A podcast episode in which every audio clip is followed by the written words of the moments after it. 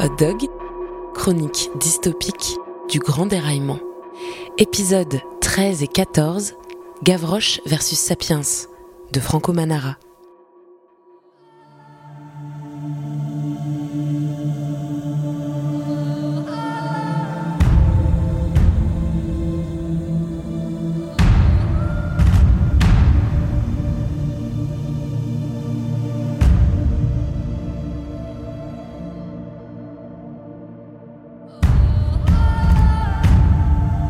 Devant la porte métallique ouvrant sur le tunnel, Sanjay contrôle une dernière fois le QR code tatoué sur son avant-bras.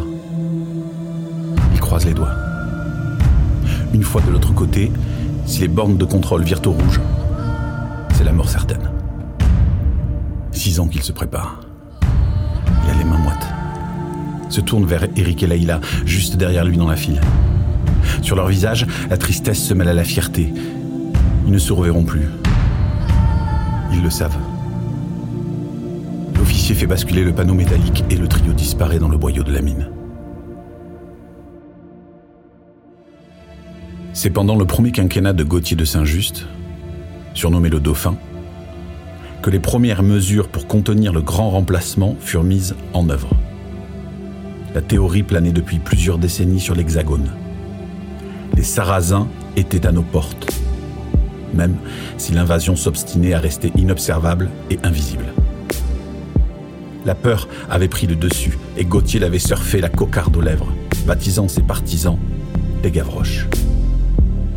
Trois zones franches furent établies. Une première allant de la Picardie à Bordeaux, une seconde vers Nice et une troisième en Alsace. En quelques mois, le gouvernement dépensa plus d'argent pour construire des murs infranchissables équipés de caméras thermiques qu'il n'en avait débloqué pour la recherche contre le sida sur plusieurs décennies. Puis, on avait fait le tri. Les négros, bicots et autres basanais s'étaient fait raccompagner aux portes. Fallait pas se plaindre. Ils pouvaient profiter du reste du pays où la majorité des infrastructures avaient été détruites avant abandon. Un vrai ruines. 19 ans que ça durait. L'Europe impuissante n'avait jamais réussi à se mettre d'accord pour faire quoi que ce soit. Les États-Unis s'étaient dit qu'envahir la France serait mal vu et les Chinois s'étaient bien marrés. Les Russes aussi. À l'intérieur des forteresses, on s'imaginait en village gaulois résistant à César. La vérité était bien plus laide. On testait chaque nouveau-né pour s'assurer de la pureté de la race.